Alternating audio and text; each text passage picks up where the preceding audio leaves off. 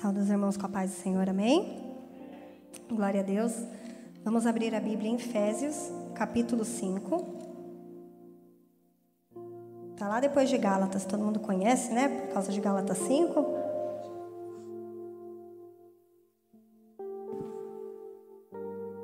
Efésios, capítulo 5, verso 8.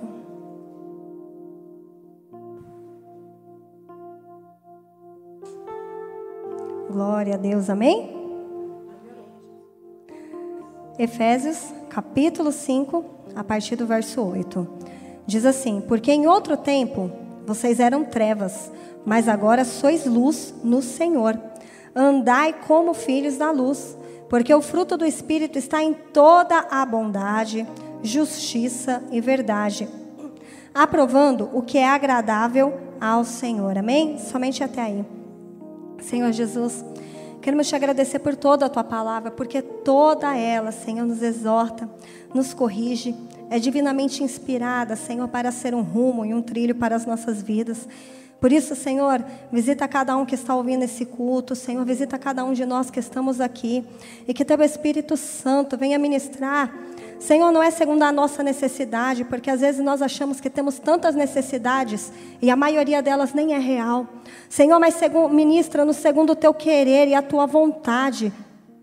Ministra no Senhor, segundo a tua porção para cada um de nós. Que todo o espírito de contenda, Senhor, que vem para roubar a palavra, para roubar o entendimento são, Senhor, da tua doutrina. Senhor, nós anulamos agora todas as obras das trevas, Senhor. Que cada um que está, Senhor, ligado nesse culto, que venha ser ministrado segundo o teu querer, segundo a tua verdade, segundo a tua bondade, justiça e amor. Porque estamos aqui, Senhor Pai, ainda vivo, Senhor Jesus, porque com toda certeza precisamos aprender mais de Ti e ainda devemos. Senhor, e ainda precisamos, Senhor, levar o cheiro do seu perfume. E só podemos levá-lo, Senhor, segundo a tua palavra, segundo o pleno conhecimento da tua vontade, do teu poder e da tua glória sobre nós. Por isso, revela ela agora. E é por isso que te louvamos e agradecemos em nome de Jesus. Amém. Amém. Aleluia, Senhor. E eu gosto muito, né, dessa passagem em Efésios. Eu estava lendo esse livro, eu li algumas vezes para entender ele, assimilar ele dentro de mim. E eu gosto muito porque praticamente a introdução de toda uma vida com Deus está nesses versículos que nós lemos. E a palavra diz: porque em outro tempo vocês eram trevas e quando a gente pensa que em outro tempo nós éramos trevas, a gente tem que pensar que Paulo está escrevendo já para uma igreja madura, uma igreja que conhecia o Senhor, uma igreja que acreditava, né, que estava andando na plena verdade, porque ele fala: vocês eram. Ele não está falando que eles são trevas, mas está falando o quê? Que eles eram. Era uma igreja que já conhecia a palavra, o ministério de Paulo, a tal ponto dele dizer Sede imitadores de Deus. Olha que coisa linda. Vai lá em Efésios capítulo 5, no verso 1. Você não precisa nem folhear. Ele diz assim, ó: "Sede pois imitadores de Deus, como filhos amados". E eu gosto muito disso, porque quando a gente vai lá na carta de 1 Coríntios, capítulo 11, verso 1 também, olha que a gente não conhece a Deus. Mas Paulo foi tão amoroso com aquela igreja que ele falou: Olha, a igreja de vocês, vocês precisam consertar tantas coisas. Sabem, nessa igreja de vocês, vocês deixam subir apóstolos que têm ensinado doutrinas que são diferentes daquela que vocês aprenderam de mim, segundo a doutrina do Evangelho de Jesus, aquele que foi crucificado. Vocês estão deixando os judeus subirem aí e fazerem vocês voltarem ao vômito, ensinando aquilo que vocês já deveriam ter esquecido. Mas quer saber de uma coisa? Se vocês ainda não conhecem Deus plenamente, deixa eu falar. Eu conheço e sejam meus imitadores como eu imito a Cristo. Então a gente vê um paralelo de uma igreja que podia não conhecer o Senhor, mas a gente vê alguém que sabia, que andava nos caminhos da sã doutrina. Nós vemos Paulo declarando: Eu conheço a Cristo. E é hora de nós olharmos Será que nós conhecemos a Deus ou será que nós conhecemos a homens? E não tem problema se você ainda está caminhando na fé, se você tem bons referenciais, louvado seja o nome de Deus, porque existem homens bons para serem referenciais para nós. Mas sabe de uma coisa? É um perigo quando olhamos para as pessoas, porque pessoas caem. E é por isso que o Senhor tem chamado, principalmente a comunidade, aqueles que são os nossos membros sábios, o Senhor tem nos chamado a um compromisso para aprender a palavra de forma genuína. A a palavra como ela é, ela é cada versículo, cada capítulo, sabe por quê? Porque ainda que eu pregue algo que não está aqui, ainda que desça um anjo do céu para pegar um evangelho diferente do Jesus Cristo, nós saberemos que isso é errado, sabe por quê? Porque estamos munidos com a palavra. E quando a gente vai para a igreja de Éfeso, o que, que ele está falando com aquela igreja? Sejam imitadores de Deus. Vocês já sabem como Deus é, vocês já sabem o que Deus quer. Vocês já sabem o que Deus requer da vida de vocês, o que Deus espera. Então imite a Ele, ande nos caminhos dele. Tudo aquilo que o Senhor tem revelado, prossiga em conhecer, prossiga para o alvo. E quando Paulo fala que vocês eram trevas, a gente já vê um Paulo que não está falando com uma igreja que estava em treva, porque ele está falando que eles eram. Então, ou seja, não é alguém que estava nas trevas, estava no escuro, ou alguém que tinham apagado a luz para eles, os deixaram sem conhecimento, mas era alguém que era a própria treva. E se eu perguntar para você o que é ser treva, cada um aí deve pensar alguma coisa. Mas eu, Rita, quando penso em trevas, em alguém que é, não estou falando alguém que está, mas eu estou falando alguém que é trevas. É alguém que vive numa corrupção moral muito grande é alguém que leva uma vida de pecados, é alguém que está afastado de Deus, é alguém que só trabalha contra a sociedade, contra os bons valores, é alguém que é corrupto em todas as esferas da sua vida. Quando a gente pensa em alguém que é trevas, é alguém que, aos nossos olhos, já não tem mais conserto. E quando a gente continua em Efésios capítulo 5, a partir do verso 2 diz assim: Andai em amor, como também Cristo vos amou, e se entregou a si mesmo por nós, em oferta e sacrifício a Deus com cheiro suave. Mas, e aqui, para quem resta dúvidas do que é estar, do que é ser trevas, e aqui começa Paulo descrevendo o que é ser trevas.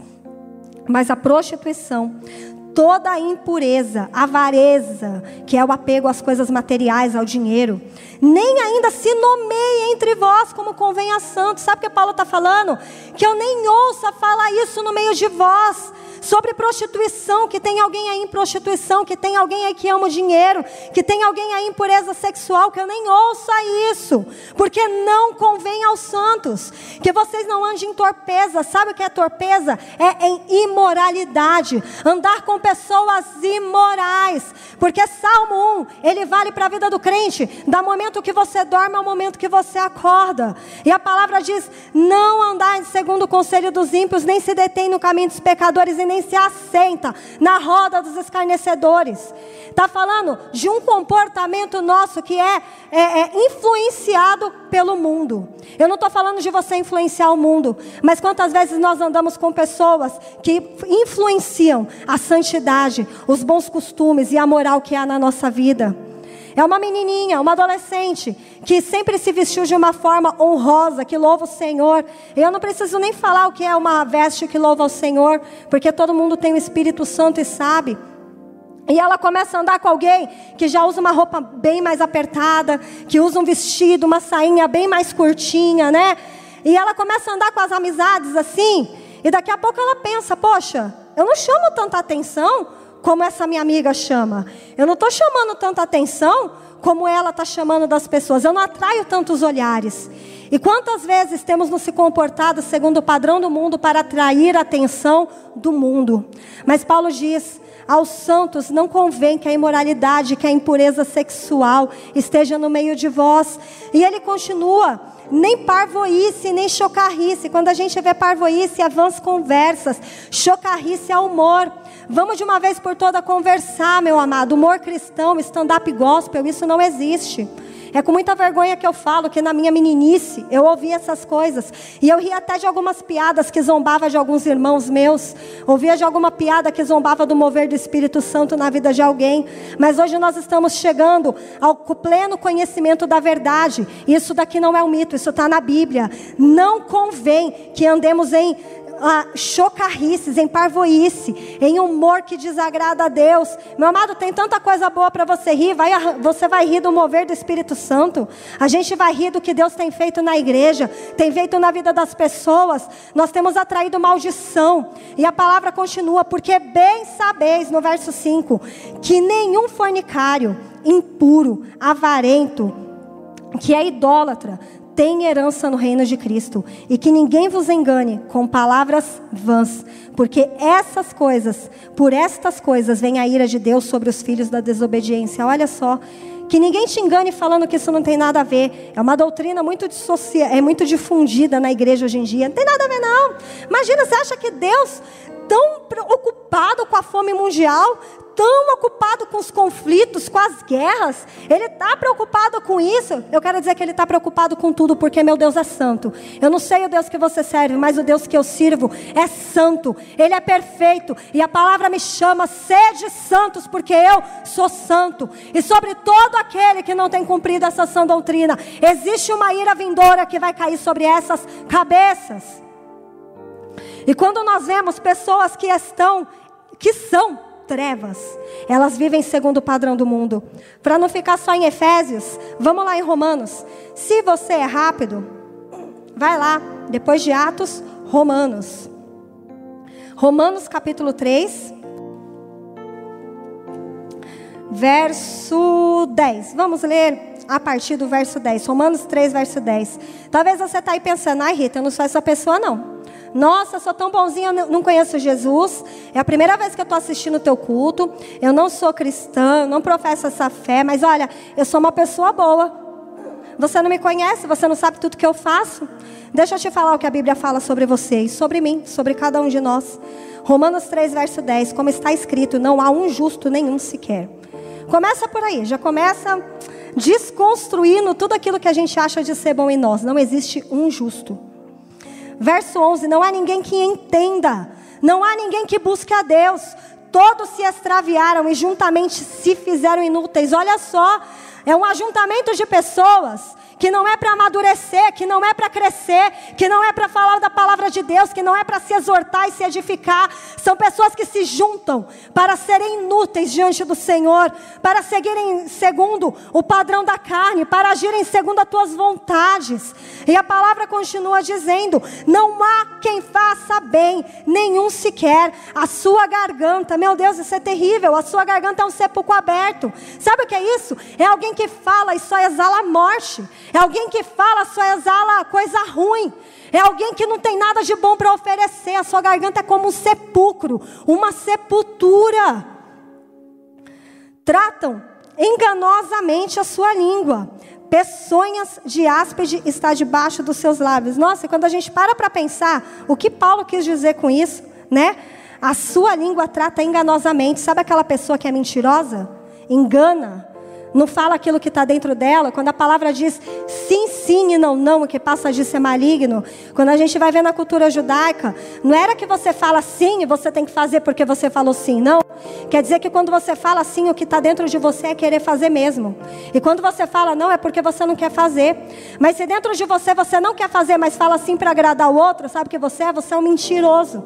Você está indo contra os padrões. Aí você fala, Rita, mas a palavra me ensina que aquilo que eu não quero, eu faço faço, que a minha carne é corrupta, que eu tenho que viver para o Senhor, sim.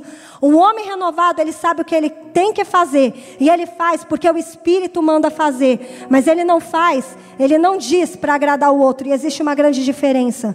O nosso sim tem que ser para agradar o reino dos céus, o nosso sim tem que ser para glorificar a Deus e não glorificar os homens. E quantas vezes fazendo aquilo que nem queremos, acabamos nos ferindo, acabamos nos metendo em grandes enroscadas porque a gente não quer magoar a pessoa, sendo que às vezes o Senhor quer te usar, sabe para quê? Para amadurecer a pessoa na fé. Mas você continua tratando as pessoas como meninos. Não, eu vou dar, eu vou fazer, porque senão o que, que a pessoa vai pensar de mim? Sabe o que você é? Você é um mentiroso. E é isso que a palavra está dizendo. Peçonha de áspide está debaixo dos seus lábios. Sabe o que é isso? É uma pessoa. Áspide são, são pedras, né? Há uma pessoa que está escondida debaixo da pedra. Você está passando, você acha que não tem perigo ali, e de repente pula aquela cobra debaixo daquela pedra, aquela cobra bem pequenininha, mas que tem um veneno fatal. É isso que o Senhor está falando que nós somos. A nossa garganta é um sepulcro aberto, a nossa língua é enganosa. Quando nós falamos, nós somos como venenos. A boca está cheia de maldição e amargura. Sabe aquela pessoa que só tem coisa ruim para falar, só quer brigar com os outros, sempre está, você fez isso, você fez aquilo, naquele dia, naquela... Tem gente que sempre está amargurada. É isso que o Senhor está falando, sou eu não, é a palavra. Em seus caminhos há destruição e miséria, e não conheceram o caminho da paz. Não há temor de Deus diante dos seus olhos. Eu não preciso dizer para aqueles que acharam que são tão bons, né? A palavra diz que eu e você não somos. Mas a palavra em Tiago diz que nós somos justificados pelo sangue de Jesus. Então não são as minhas obras, não é o que eu faço, porque a minha carne ela é corrupta, a minha carne ela é imoral, a minha carne quer glória. Mas quando ele fala que nós éramos trevas, quer dizer que nós éramos assim. Hoje nós somos convidados para sermos novas criaturas em Cristo Jesus, não andando segundo a carne, mas andando segundo o Espírito. E que Espírito é esse? É o meu Espírito? Não, meu Espírito não é bom não, mas é o Espírito Santo que habita em mim e vai me santificando e vai me transformando num novo homem. Então esse é o homem em trevas. É um homem que, como nós, estava condenado à separação de Deus por conta de Adão, a forma perfeita de Deus, mas que pecou. E todo o seu pecado foi passado por nós, por quê? Porque estava no nosso DNA. Nós somos gerados segundo a carne. Nós somos carne de Adão. Então na nossa carne existe um pecado original, aquele pecado do Éden, da desobediência, de procurar prazer, de procurar saber, de procurar entender em si mesmo e não fazer de Deus a fonte de todo conhecimento. Nós éramos trevas, porque estávamos desligados de Deus. E voltando lá em Efésios Aleluia, Senhor. Em Efésios capítulo 5 diz: Porque em outro tempo vocês eram trevas, mas agora sois luz no Senhor e andai como filhos da luz. Agora nós somos luz. Agora todo julgo, toda essa sentença já não está sobre nós. É uma luta constante. Mas quer saber, meu amado, nós vamos vencer. Sabe por quê? Porque já não vivo mais eu. Mas como disse Paulo, é Cristo que vive em mim. Paulo tinha tanta sabedoria a ponto de dizer: "Sede meus imitadores como eu sou de Cristo". Será que nós podemos dizer isso? Eu quero falar uma coisa sobre Jesus. Jesus estava ali na cruz e as pessoas cuspindo, zombando, xingando. Eu acho que a gente nunca vai mensurar o que aconteceu naquele dia. Nós nunca vamos entender como foi levar aquela cruz ou como foi subir naquela cruz. Mas eu quero dizer que até o último momento ele falou assim: Pai, perdoa porque eles não sabem o que fazem. E ele se esvaziou dele mesmo, sendo Deus, não usurpou sendo Deus, mas tomou a forma de homem, de servo, para nos fazer coparticipantes do reino de Deus. E é esse padrão que nós temos que adotar para a nossa vida. Não é um padrão da nossa glória, mas é um padrão da glória de Deus porque nós éramos trevas, separados de Deus a partir de Adão, mas agora não somos mais. Agora fomos transportados para esse reino de luz, agora estamos na luz. Em Efésios 2, 8, verso 10, Diz assim, porque pela graça, o que? Sois salvos, mediante a fé.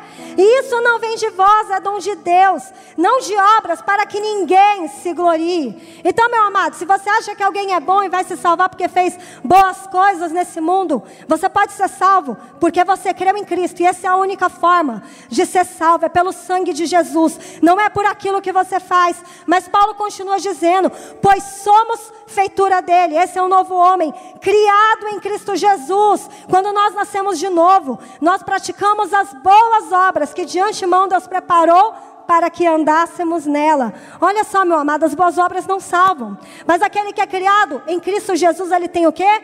Ele tem as boas obras. Ele já não é mais trevas. A sua língua, ela não é maldosa. Os seus pés, eles não se apressam a levar a má notícia, não se apressa a levar a destruição, pelo contrário, é o joelho que está sempre pronto a realmente estar no chão e clamando para que haja arrependimento, conversão, transformação. É um joelho que está pronto para quando seus ouvidos ouvirem que a calamidade chegou na casa do teu irmão, você não vai levantar a tua boca maldosa e falar: Eu sabia que isso ia acontecer, já estava tarde, eu sabia que o filho de Fulano não ia dar certo. Mas quer saber? Se você é uma nova criatura em Cristo Jesus, o seu joelho está no chão, a sua boca está no pó, para que realmente as boas obras, a graça de Deus se manifeste na vida do teu irmão. E o seu pé não se apressa para levar as más notícias, não se apressa para levar a destruição. Essa é uma nova criatura.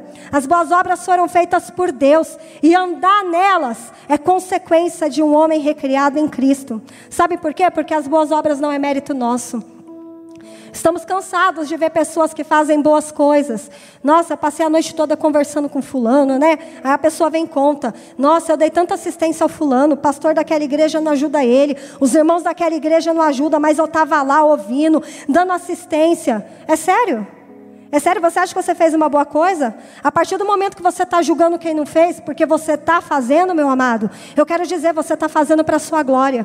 Mas quando você entende que o Senhor te colocou para fazer, a despeito de que ninguém que fez, a despeito de pessoas que não têm feito, você está trabalhando para a glória de Deus. E sabe o que você faz? Você fecha a tua boca. No máximo você vai falar, Senhor, dê visão, dê direção àquela igreja.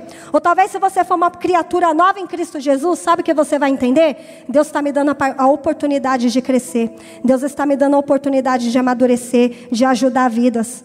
Essa é a diferença de alguém que vive boas obras para a glória de Deus, ou alguém que vive as boas obras para a sua glória própria. Nós éramos trevas, e eu não estou aqui para falar do que nós éramos, né? Eu estou aqui para falar o que Jesus fez por nós. E o primeiro ponto é o evangelho. É a boa nova que nos trouxe salvação e que nos tirou desse lugar de trevas e nos transportou para o reino do filho amado e nos fez luz. E o que é o evangelho da salvação? É quando um dia nós chegamos ao conhecimento, ao entendimento de que o Filho de Deus foi morto. E não foi morto como um plano B. Deixa eu falar uma coisa: Adão pecou no Éden e parece que a gente já ouve assim. No céu, parece que tocou uma sirene, os anjos começaram, meu Deus, Adão pecou, e agora? Deus, convoca uma reunião, Jesus convoca, o que, que a gente vai fazer? Não foi assim, não. Quando Adão pecou, a palavra diz lá em Apocalipse capítulo 13, verso 8 sobre um cordeiro que foi morto antes da fundação do mundo. Sabe por quê? Porque nós servimos a um Deus onisciente, um Deus que sabe de todas as coisas, um Deus onipotente, um Deus que é sobre todas as coisas, e um Deus onipresente que está em todos os lugares. Adão não estava escondido. Adão e Eva, meu amado, eles não fizeram algo oculto do Senhor, mas o cordeiro foi morto antes da fundação do mundo. E quando eu e você entendemos esse plano de salvação, traçado há séculos, há eras atrás, meu amado, existe uma gratidão no nosso coração de viver uma vida de santidade, de viver uma vida na luz, de viver uma vida à parte desse mundo. Não quer dizer que saímos desse mundo, mas quer dizer que quando chegamos nele, aonde nós formos, nós destilamos o perfume do Senhor. E é para isso que nós somos chamados. Não existe plano B. O plano está se cumprindo. Essa pandemia não pegou Deus de surpresa. Nada pegou Deus de surpresa. O Senhor sabia exatamente tudo o que ia acontecer. Como disse a pastora, eu acho que foi a pastora ou minha tia Clemilda, não lembro, minha mãe ou minha tia. Eles estavam no sítio e isso me mexeu muito comigo. Ela estava contando que elas estavam no sítio, estava olhando uma árvore e uma folhinha caiu da árvore. Eu não sei se foi minha tia ou minha mãe que falou que o Senhor, essa folha caiu e Deus sabia que ela ia cair. Será que a gente tem essa dimensão? Foi minha mãe a pastora Ana. Será que a gente tem essa dimensão? Porque se a gente tem essa dimensão, a gente não anda com medo. A gente não anda desesperado, a gente não anda ansioso. A gente não anda segundo as notícias do mundo. Mas quando a gente entende que o controle divino está regendo esse mundo, a ponto de saber que uma folha cai da árvore, ele sabe que aquela folha, que aquela folha iria cair. Quando a gente tem essa compreensão plena, meu amado, a gente não anda mais desesperado, mas a gente anda em paz, porque ele vai cuidar de mim. Se ele cuida de uma árvore, ele vai cuidar de mim. Se ele cuida de uma planta, se ele cuida das árvores, das aves que voam no céu, ele também tem cuidado da minha alma. Tudo que eu preciso fazer é andar nos caminhos dele. Tudo que eu preciso fazer é confiar nesse evangelho. Tudo que eu preciso saber é que um dia o filho de Deus foi morto. E foi antes da fundação do mundo, para que eu estivesse aqui. Adão não pegou Deus de surpresa, mas um dia ele foi oferecido a Eva, foi oferecido a eles ter o conhecimento que não viria totalmente de Deus. Porque o que, era Deus para Adão? A gente já, já estudou isso, né? Adão era a fonte de todo conhecimento. Deus, Deus era a fonte de todo conhecimento para Adão. Deus era aquele que explicava o que era bom e o que era mal. E quando Adão comeu aquele fruto, e nessa tarde eu estava meditando nisso, na verdade, a gente sempre fala que Adão e Eva foi oferecido, oferecido eles a ser igual a Deus e não está errado. Na verdade, cada um de nós, conforme a gente vai lendo a palavra, ele vai abrindo ela para nós. Mas quando a gente vê o que foi oferecido para Adão e Eva, foi que eles tivessem autonomia sobre as escolhas. Foi oferecido para Adão e Eva que eles tivessem autonomia sobre o conhecimento. A serpente falou assim: se vocês comerem esse fruto, vocês vão ser como Deus. Talvez Adão pensou né? Talvez foi, é, é, caiu no coração dele. Sabe todas aquelas conversas gostosas que você tem com Deus na viração do dia, seis horas da tarde, em que você só fica conta mais, conta mais, conta mais, conta mais. Eu imagino que a conversa de Adão com Deus era assim. O mundo parava, o relógio parava e naquele momento era só eles. E foi oferecido isso. Tudo aquilo que tem em Deus vai ter em você. Você vai saber como Ele, você vai conhecer, você vai saber escolher, você vai ensinar como Deus te ensina. E nós lutamos contra isso até hoje. Quantas vezes? Tudo, todas as complicações, todas as frustrações que a gente vive na nossa vida é porque a gente sabe demais. A nossa luta é contra o nosso entendimento, é contra aquilo que a gente acha que é certo. E a gente vai ler na palavra, a gente vê que tem que ser humilhado para ser exaltado. E a gente não quer ser humilhado, né? A palavra diz que os últimos serão os primeiros. A gente não quer ser o último. Quando a gente é confrontado com as verdades eternas, de que a gente tem que amar e orar por aqueles que nos perseguem, porque a gente tem que ser perfeito, como o nosso Deus é perfeito, isso nos confronta, porque a nossa carne não entende assim. E é contra isso que nós lutamos todos os dias. É esse o pecado de Adão que ainda perdura sobre nós. Mas quando nós não somos uma nova criatura em Cristo Jesus. E é por isso que nós reconhecemos o Evangelho, que é poder de Deus para a salvação de todo aquele que crê. O Senhor está nos salvando da ira vindoura, que vai recair sobre quem? Sobre quem anda segundo os seus passos, segundo o teu entendimento, segundo o seu querer, segundo a tua vontade, segundo aquilo que você acha que é bom, segundo a tua bondade. Nós não temos bondade para oferecer, toda fonte de bondade vem de Deus. E quando nós olhamos para Ele, o autor e consumador da nossa fé, Jesus Cristo, os nossos olhos são abertos para essas verdades. O problema é que muitas vezes estamos olhando para nós, estamos olhando para as pessoas, mas não estamos olhando para Jesus. Quando Jesus fala para Nicodemos em João capítulo 3, ele diz o quê? Que é necessário nascer de novo. E o que é nascer de novo? É a gente se batizar, deixar esse velho homem criado em Adão, feito em Adão, para agora ser uma nova criatura em quem? Em Cristo Jesus. E a partir de agora, não é mais o meu espírito, não é a minha regra, não é a minha vontade, mas é a vontade de Deus. Eu ando segundo o que Deus manda. Eu ando sob o governo dele. A gente aceita Jesus como que? Como meu único, suficiente Senhor e Salvador. A gente quer um Salvador, né? Porque a gente quer ser salvo desse mundo, dessa situação que a gente está vivendo. Eu quero ser salvo do desemprego. Eu quero ser salvo das brigas, da contenda dentro da minha família. Eu não aguento mais essas brigas. Eu quero ser salvo disso. Eu quero paz. Mas eu quero dizer, meu amado, que para você ser salvo, você tem que se submeter ao Senhor antes.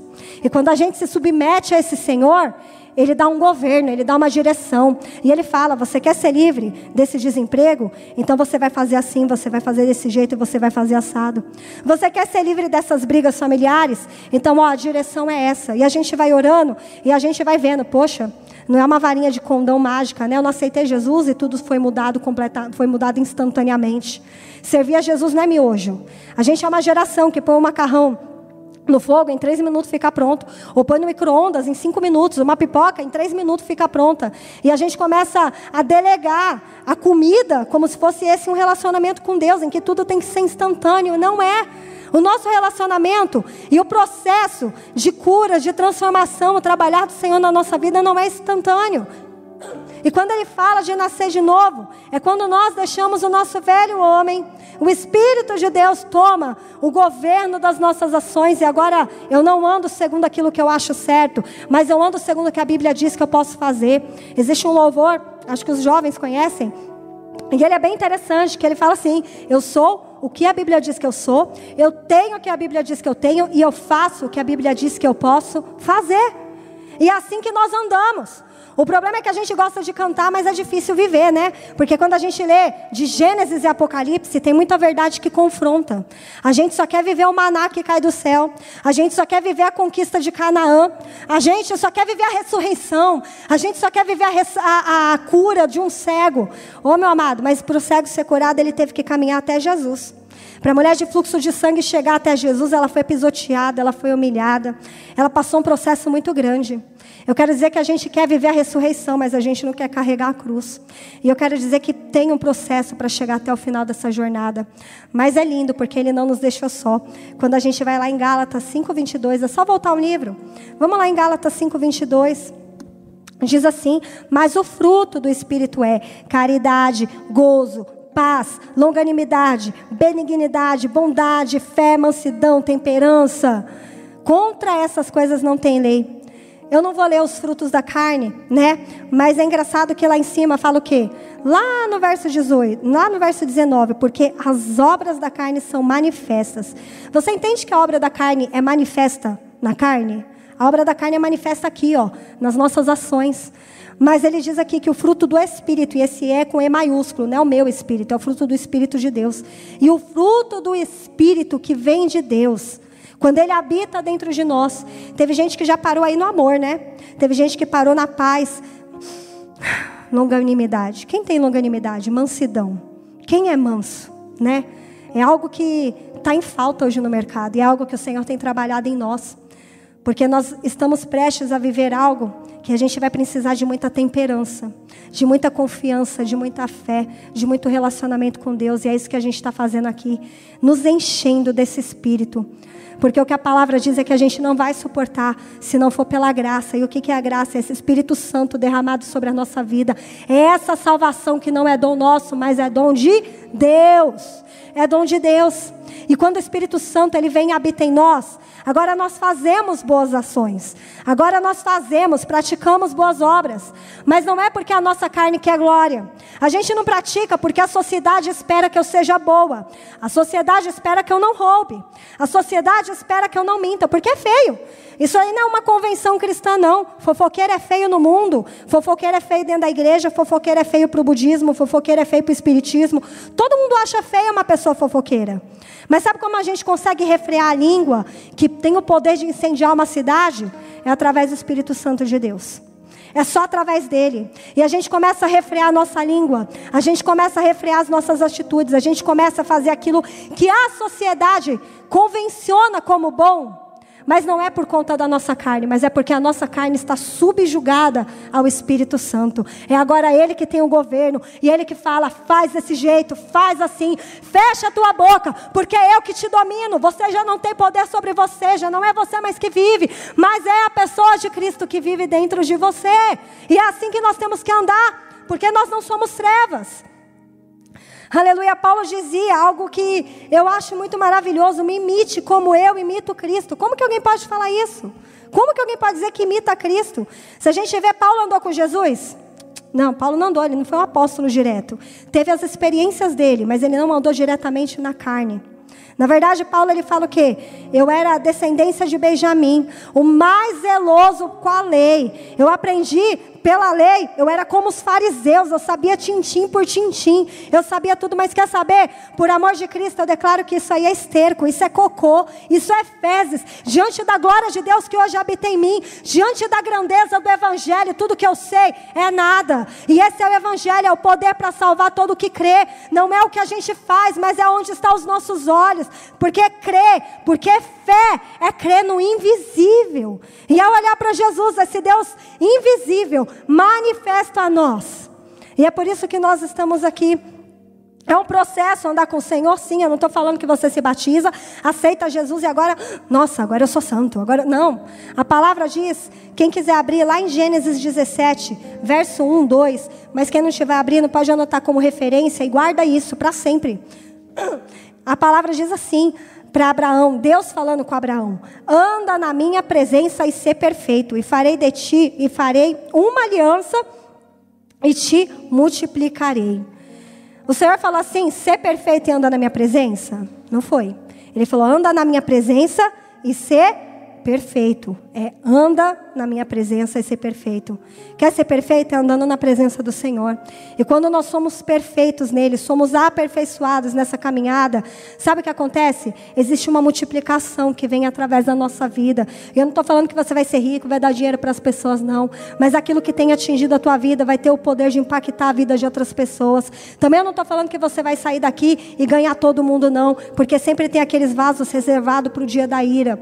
Mas a palavra diz o quê? Que quando o Espírito Santo habita em mim, existe aqueles que o Senhor preparou para que eu alcance, para que a visão de Deus na minha vida seja multiplicada na vida das pessoas. É doutrina de um versículo, não? Vai lá em Mateus, e esse vale a pena abrir. Mateus capítulo 5, verso 48. Vamos lá. Mateus capítulo 5, verso 48. Em Gênesis 17 a gente viu Deus falando com Abraão. Agora nós temos Jesus falando com cada um de nós. Depois do Sermão do Monte, e para quem já leu, para quem fez um estudo, para quem já se aprofundou no Sermão do Monte, é algo que é um soco no estômago de todo, um, de todo mundo, né? Mas ele termina exatamente assim.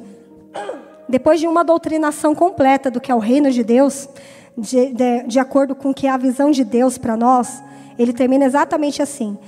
É só isso que Deus espera, tá? Seja vós perfeitos, como é perfeito o vosso Pai que está no céu. É só isso que Deus espera, seja vosso perfeito.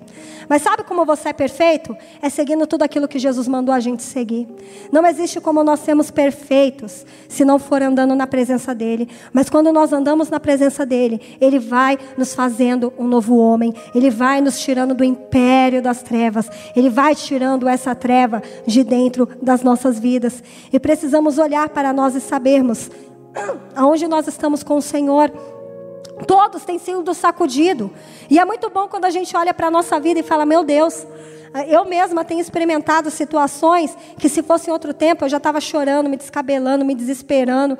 E tem hora que eu enfrento certas situações eu falo que o Senhor tem me feito enfrentar diferente, mas é porque eu cheguei numa transcendência espiritual acima de todos. Não, não cheguei em lugar nenhum.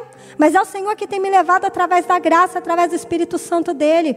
O Senhor ele tem nos dado a oportunidade de nos santificarmos, de enfrentarmos as situações, mas enfrentarmos não no nosso braço, mas segundo o querer, segundo a sabedoria e segundo a paz que excede todo entendimento humano. Em Efésios capítulo 1, verso 13, eu gosto muito dessa palavra. Quem já está com a Bíblia, por favor, até anote isso. Gálatas, Efésios capítulo 1, Verso 13 diz algo muito lindo. Em quem também vós estáis. Se você pegar lá no verso 12, o contexto é esse: Cristo. Nós estamos em Cristo, tá? Então, em quem também vós estáis, que é Cristo, depois que ouviste a palavra da verdade. Então, o que, que acontece? A gente ouve a palavra da verdade, a gente está em Cristo. E o que, que é essa palavra da verdade? É o evangelho da salvação. Então, a palavra vem trazer verdade para quê? Para que a gente seja salvo. A palavra não vem, pra, não vem com verdade para que você se sinta ferido, para que você se sinta magoado. A palavra não vem com verdade para que você se sinta oprimido, acuado, não. A palavra, quando vem com verdade, meu amado, é para trazer salvação, é para trazer transformação. E tendo nele também crido, crido aonde, gente? Na palavra, no evangelho da salvação. Quando a gente crê nessa palavra, quando a gente crê no evangelho da salvação, acontece o quê?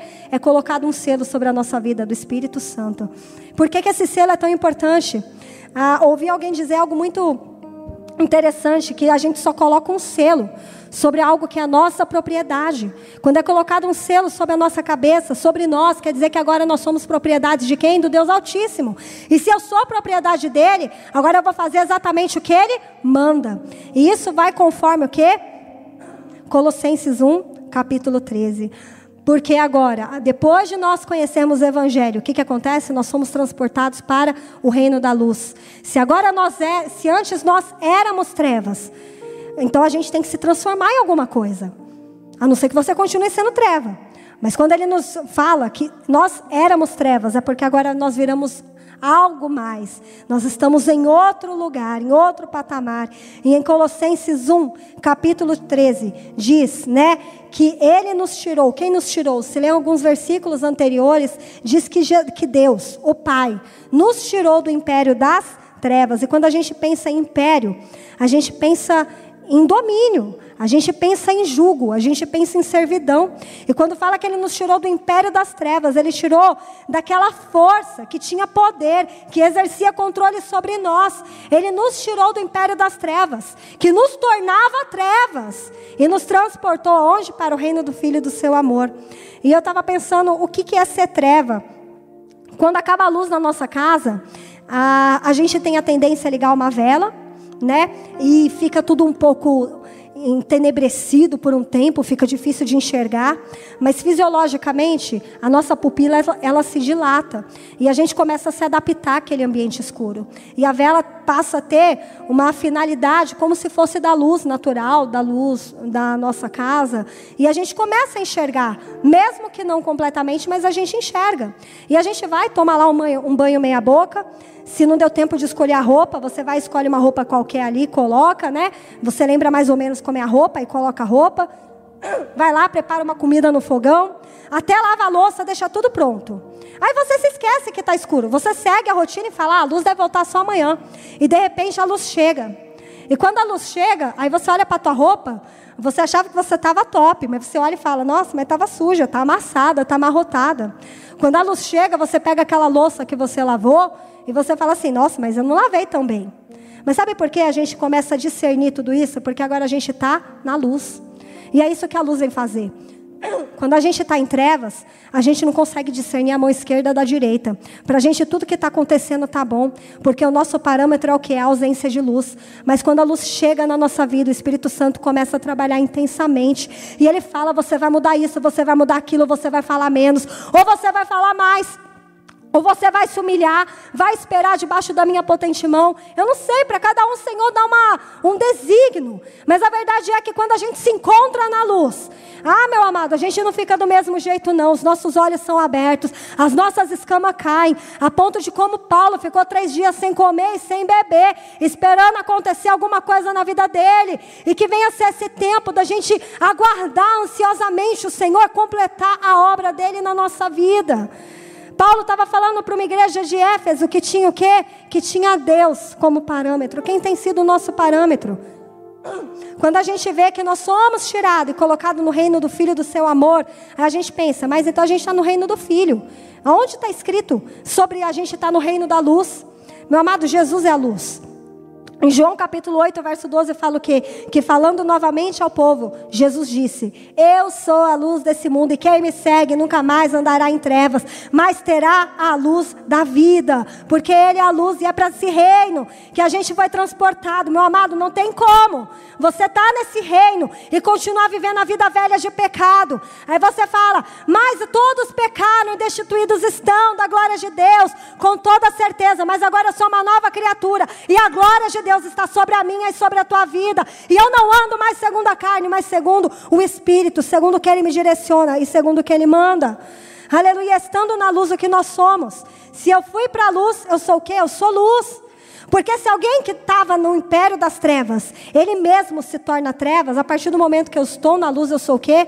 Eu sou transformado em luz. Em Mateus 5, capítulo 14, 16. Quem quiser abrir, pode abrir. Mateus 5, 14 e 16. É lá do Sermão do Monte. Fica a dica, lê hoje. Vós sois a luz do mundo. Não se pode esconder uma cidade edificada sobre um monte. E eu acho isso muito legal, porque quando eu estava lendo essa passagem, eu pensei na muralha da China. Quem conhece um pouco da questão de satélite, conhece das sete maravilhas do mundo, sabe que a muralha da China é uma das sete maravilhas. E até mesmo de uma vista é, longínqua, por satélite, a gente pode não distinguir nada aqui embaixo, mas um satélite consegue distinguir o que é a muralha da China. Sabe por quê? Porque você não, não esconde uma cidade fortificada. E a gente tem um belo exemplo. E o Senhor, Ele fala: vocês não podem se esconder. Na verdade, vocês acabam ficando em evidência, sabe por quê? Porque vocês estão edificados em mim, você vai chamar atenção. As pessoas vão se levantar contra a tua vida. As pessoas vão falar, mas ele quer fazer tudo certinho. Fulano quer dizer como eu tenho que viver minha vida, mas todo mundo é pecador. Mas quer saber, meu amado, eu não digo como ninguém deve viver, viver a sua vida. Quem diz como nós devemos viver a vida é a palavra do Senhor. E ela me chama, ela me convoca e ela te convoca, te convoca. Ser santo, porque eu sou santo. E é nesse mover que nós caminhamos. Aí a palavra continua em Mateus nem se acende uma candeia. Gente, candeia é uma vela. E se coloca debaixo de um alquer. Alquer era como se fosse um, um recipiente, um pote que marcava a quantidade de farinha, né, de alimento que eles iriam separar. Então a palavra diz que você não acende uma vela e você coloca debaixo do pote. Pelo contrário, você não coloca nem num pote. Você vai colocar num velador. Você coloca no lugar certo, onde a vela tem que brilhar. Sabe o que o Senhor está falando? Talvez a gente quer se esconder, a gente quer ser crente e a gente quer assim, ah, eu não quero me envolver em polêmica. Nossa, eu não vou nem dar minha opinião, eu não vou falar nada contra isso, porque eu quero paz, prosseguir a paz com todos e a santificação, sem a qual ninguém verá a Deus. Mas quer saber, meu amado, a paz não é ausência de conflitos. A paz é a gente andar com Deus e falar aquilo que Ele nos manda. E quando Ele fala que se acende uma vela e não se coloca debaixo de uma vasilha, mas se coloca exatamente num veleiro, se coloca num lugar onde a vela está, o Senhor está falando, eu sei onde eu te coloquei. E aonde Ele nos colocou é para nós brilhar a luz entre os homens, é para nós nos posicionar e falar do Evangelho sem medo, sem temor. Quando alguém tiver, meu amado, desesperado, a gente não tem o que falar, a gente vai falar, eu posso orar pela tua vida. Olha, eu não posso falar nada, nem ouro nem prata tenho eu, mas o que eu tenho eu te dou, levanta, em nome de Jesus, porque tem um Senhor que está aqui para te colocar de pé, porque é para isso que Ele nos nos chamou, e a palavra diz: mas dá luz a todos que estão em casa. Meu amado, não adianta você ser, querer ser cristão e você se esconder, você tem que iluminar onde você estiver, que assim resplandeça a vossa luz diante dos homens, para que vejam as boas obras que de antemão Ele preparou para aqueles que são criatura em Cristo Jesus. E glorifiquem a vosso Pai que está no céu. Meu amado, quando você tem uma palavra de ousadia, quando você tem uma palavra de fé, quando você tem uma palavra de confiança, quando você não tem medo, mas você ora, levanta suas mãos e clama o sangue de Jesus aonde você está, para que não haja temor, para que não haja medo. Sabe, meu amado, o Senhor está fazendo brilhar a tua luz entre os homens, e é assim que Ele quer que nós venhamos precisamos nos mover nesse dia. Os dias estão tenebrosos, sim, os dias estão em trevas, mas eu quero dizer que ainda existe luz nesse mundo. Não adianta você ficar com a síndrome de Elias, né? A última Coca-Cola do deserto. Olha, meu Deus, eu lutei contra os profetas de Baal, só sobrou eu, não tem ninguém que faça o que eu faço. Sabe o que Deus falou para ele? Olha, Elias, não fica se achando muito, não. Ainda tem sete mil que não se dobraram a Baal. Eu quero dizer, meu amado, que você não está sozinho. Tem muita gente que está caminhando com temor, com fé, com ousadia, com confiança na palavra. Mas o que o Senhor quer é que você se levante e traga ousadia, traga confiança aonde você estiver. Existe uma resposta que o céu espera de nós. E essa resposta é o quê? Que a nossa luz resplandeça entre os homens. Como a nossa luz tem resplandecido, né? Ainda falei de mundo estar em trevas e a gente tem muitas pessoas que chegam até nós com cansado, triste, angustiado. E é tudo que a gente pode falar. Bom, hoje nem abraço a gente pode dar, né? A gente fala, é mesmo, que coisa triste. Olha, o mundo está difícil. Nossa, é, para mim também é difícil. Meu amado, para você não pode ser difícil. Porque a gente tem um Deus que é bom em todo tempo. Meu amado, quando alguém vem comunicar as mazelas que ele está passando, as dificuldades que ele está levando, sabe qual é a empatia que você exerce? Ô oh, meu irmão, eu sei, eu sei, o mundo está difícil, mas quer saber? A palavra me garante que Jesus vai voltar, vai reinar, e nesse reino não vai ter choro, não vai ter dor, não vai ter doença. E ao soar da sétima trombeta, eu vou encontrar todos aqueles que dormiram em Cristo Jesus, e essa é a minha confiança. E se você aceitar esse meu Jesus, Ele também vai fazer isso por você, Ele vai trazer essa paz. A gente não tem se movido com essa ousadia. A gente está se comportando igual o mundo, desesperado, descabelado, se escondendo. Mas que seja o tempo da nossa luz brilhar. Talvez a gente não pode sair por conta de uma determinação do governo. A gente está impedido. Mas eu quero dizer que você pode pegar teu telefone, ligar para alguém, mandar uma mensagem e perguntar como a pessoa está. E se você não tiver o que falar, você fala: Eu não tenho que te oferecer, mas eu tenho Jesus. Eu tenho uma oração para fazer. E se você aceitar, eu estou aqui para orar pela tua vida, para que Ele te dê paz. A palavra, né? Nos fala que Ele nos deu mente sã. Quantas pessoas têm estado deprimidas, não conseguem nem se levantar. O que o Senhor espera de mim e de você é que a gente leve essa paz que excede todo entendimento humano.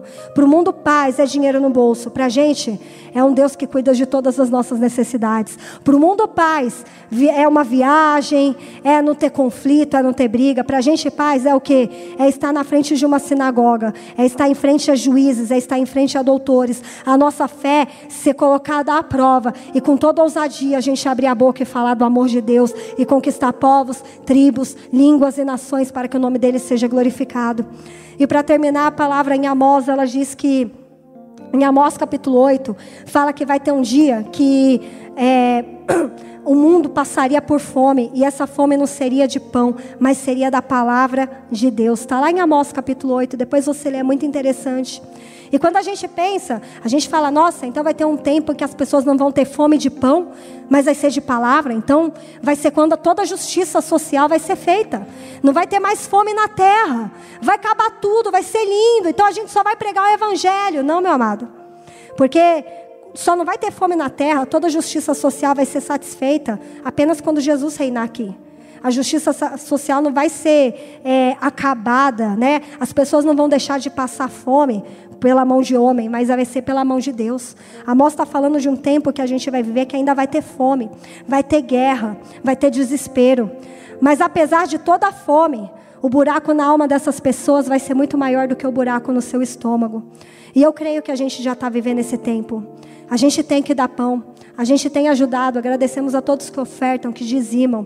A nossa igreja não tem por política é, falar o que a gente faz ou quem a gente ajuda, porque a palavra diz em Mateus: o que a mão esquerda faz, a direita não deve saber. Então a gente não fica fazendo da mazela das pessoas a vitrine do nosso ministério, mas a igreja ajuda pessoas. Muitas pessoas nos comunicam as suas faltas e elas são supridas na necessidade. Mas a gente não está suprindo apenas com pão, a gente está suprindo com palavra. A gente está aqui pregando, a gente está aqui estudando a palavra, estamos nos aperfeiçoando, porque já chegou esse tempo em que a fome na alma das pessoas é muito maior do que a fome nos seus estômagos. E talvez é muito mais fácil a gente dar um pão e falar que Jesus te ama mas é muito difícil a gente ter a palavra da verdade para transformar a vida. E o que o Senhor está falando é: vai chegar um tempo em que as pessoas vão ter fome da minha palavra. E se elas estão com fome da palavra, quando você abrir a boca, elas vão comer. E é para isso que nós estamos aqui nos preparando como igreja, como noiva, como comunidade. É para que todo mundo que chegue perto de nós. Eu não estou aqui trabalhando porque eu estou em cima do altar. Eu estou trabalhando porque todas as pessoas que eu sei e que eu posso alcançar, eu tenho ministrado segundo a sabedoria que o Senhor tem tem dado. E eu declaro que em nome de Jesus essa sabedoria também vai estar sobre a tua vida para que você alcance vidas, alcance a tua família, porque chegou esse tempo em que nós subimos o monte como Moisés, mas tal qual Moisés, a gente precisa descer e comunicar ao povo qual é a lei de Deus. Por isso se coloca de pé. Nessa noite nós vimos um panorama muito rápido, né, do que é ser trevas, do lugar da onde Deus nos tirou como nós saímos disso? Que foi através do Evangelho. E aonde o Evangelho nos coloca? O Evangelho nos coloca onde? Em Cristo, no reino dele. E eu te convido a fechar os olhos nessa noite. Talvez você ouviu essa palavra e você se sentiu confrontado. Você fala, Rita, eu ainda não sou plenamente luz. Ainda tem tanta coisa que flui da minha vida que não está de acordo com a palavra, não está de acordo com o Evangelho. Mas a palavra também diz, meu amado, que nós somos limpos todos os dias. E se você continuar caminhando, andando na presença do Senhor, como Abraão foi convidado, ele vai te aperfeiçoar até a vinda de Jesus Cristo. Porque é isso que a palavra nos diz. Nós estamos sendo aperfeiçoados até a vinda de Jesus. Mas não é por isso que eu vou parar no meio do caminho. Não iremos desistir. Nós vamos perseverar, resistindo até o fim. Aleluia, Senhor, nós te agradecemos. Te agradecemos por essa palavra, Senhor, que tem nos exortado, que tem nos ensinado, que tem nos ensinado qual é o nosso lugar no teu reino. Senhor, o nosso lugar no teu reino, Senhor, é sendo luz. O nosso lugar no teu reino, Senhor, é tendo uma mente sã. O nosso lugar no teu reino, Senhor, é confiando.